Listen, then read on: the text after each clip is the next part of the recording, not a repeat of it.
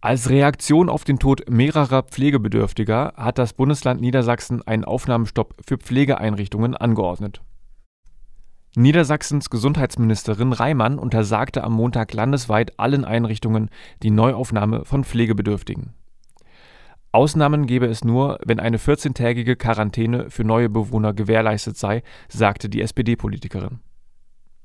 In Wolfsburg starben 15 BewohnerInnen eines Altersheims, in Wildeshausen wurden 17 MitarbeiterInnen und 23 BewohnerInnen positiv auf das Virus getestet. Mehrere der Verstorbenen zeigten vor ihrem Tod keine Symptome für das SARS-CoV-2-Virus. Um eine weitere Ausbreitung zu vermeiden, sollen positiv getestete PatientInnen nur noch von positiv getestetem Personal versorgt werden. Angehörige werden dazu aufgerufen, die Einrichtungen nicht mehr zu besuchen, um sich und die BewohnerInnen zu schützen. Der bayerische Ministerpräsident Söder unterstützt einen grundsätzlichen Aufnahmestopp.